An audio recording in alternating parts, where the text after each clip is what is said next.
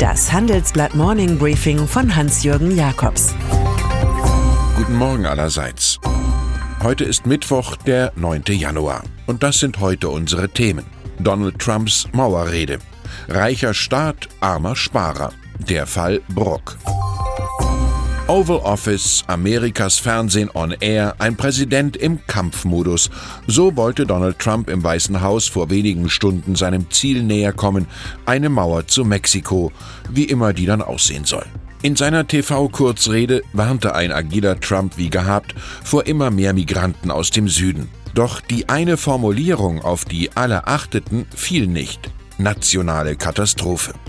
Mit dieser Begründung hätte er sofort die für das Bauwerk erforderlichen 5,7 Milliarden Dollar flüssig machen können. Aber so, so wird Mr. President weiter mit den Demokraten ums Budget streiten. Die Folge immer größere Schäden durch die Haushaltssperre für öffentliche Mittel. Es darf gestritten werden, was oder wer hier die nationale Katastrophe ist. Die Finanzkrise, sie hat in Deutschland zu einer riesigen Umverteilung geführt, vom Sparer zum Staat. Unsere Titelstory zeigt, der Bürger als Nutznießer öffentlicher Leistungen hat von dem profitiert, was er als Anleger verloren hat. Tatsächlich, seit 2008 hat das deutsche Gemeinwesen dank Niedrigzinsen rund 368 Milliarden Euro weniger an Schuldzinsen bezahlt, errechnete die Bundesbank. Die Gegenrechnung kommt von der DZ Bank.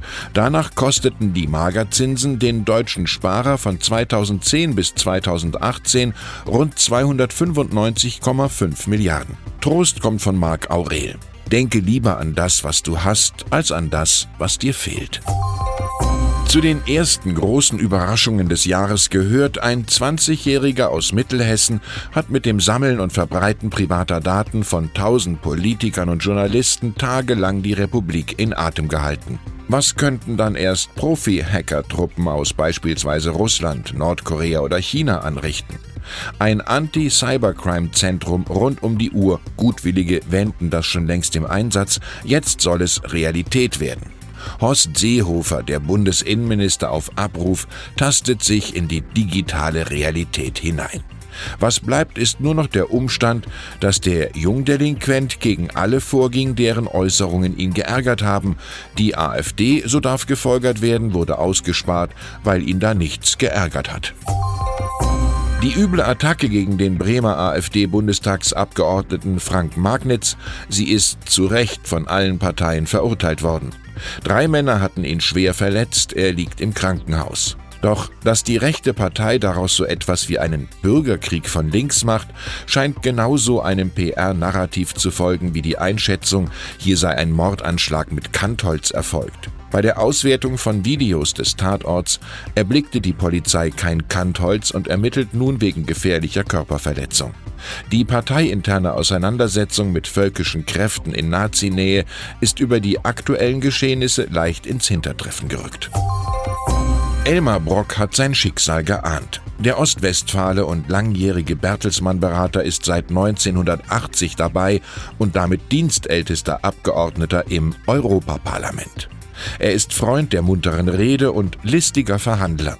Nun aber wurde er von seiner CDU in Nordrhein-Westfalen bei der Kandidatenaufstellung für die Europawahl im Mai runtergekippt wie von einem müden Gaul. Und das, obwohl der Ministerpräsident für den 72-Jährigen plädiert hatte. Politik endet immer mit einer Niederlage. Irgendwann erwischt es jeden, sagte Brock Weise einem Lokalblatt im Oktober 2018 und er zitierte de Gaulle, Alter ist eine Niederlage. Im Folgenden hören Sie eine kurze werbliche Einspielung. Danach geht es mit dem Morning Briefing weiter. Man muss nicht alles besitzen. Wer flexibel und nachhaltig wirtschaften möchte, mietet seine benötigten Textilien bei Mewa. Vom Putztuch bis zur hochwertigen Arbeitsbekleidung bietet Mewa Textilien und Zubehör für alle Branchen. Die praktische Textilsharing-Möglichkeit schont Budgets und Umwelt zugleich. Dass chinesische Investoren deutsche Start-ups kaufen, das ist erst seit 2017 zu beobachten. Und jetzt macht sogar der Alibaba-Konzern seine Aufwartung und gibt in Berlin 90 Millionen Euro aus. Das IT-Unternehmen Data Artisans gelangt dafür in den Warenkorb des Online-Riesens aus Hangzhou. Es sei eine strategische Akquisition, sagen uns die beiden Gründer. Eine Technik zur schnellen Datenanalyse haben sie entwickelt. Den Risikokapitalgeber Klaus Hommels macht der Deal richtig wütend. Es kann doch nicht sein, dass wir die Firmen erst hochpäppeln, auch mit staatlicher Unterstützung, und sie dann zum Ausverkauf stellen. Und dann ist da noch Georg Fahrenschon, einst bayerischer Finanzminister, der sein Amt als deutscher Sparkassenverbandschef verlor. Der Grund, er gab seine Steuererklärungen für 2012 bis 2014 verspätet ab und hat dafür einen Strafbefehl wegen Steuerhinterziehung akzeptiert.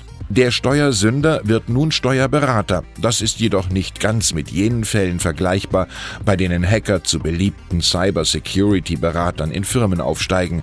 Fahren schon kümmert sich nun seit Jahresanfang in der Münchner Firma WTS um den industriellen Mittelstand. Erfolg sei nicht endgültig, Misserfolg nicht fatal, formulierte Winston Churchill. Mut weiterzumachen ist das, was zählt. Ich wünsche Ihnen den nötigen Mut an diesem Mittwoch. Es grüßt Sie herzlich Hans-Jürgen Jakobs.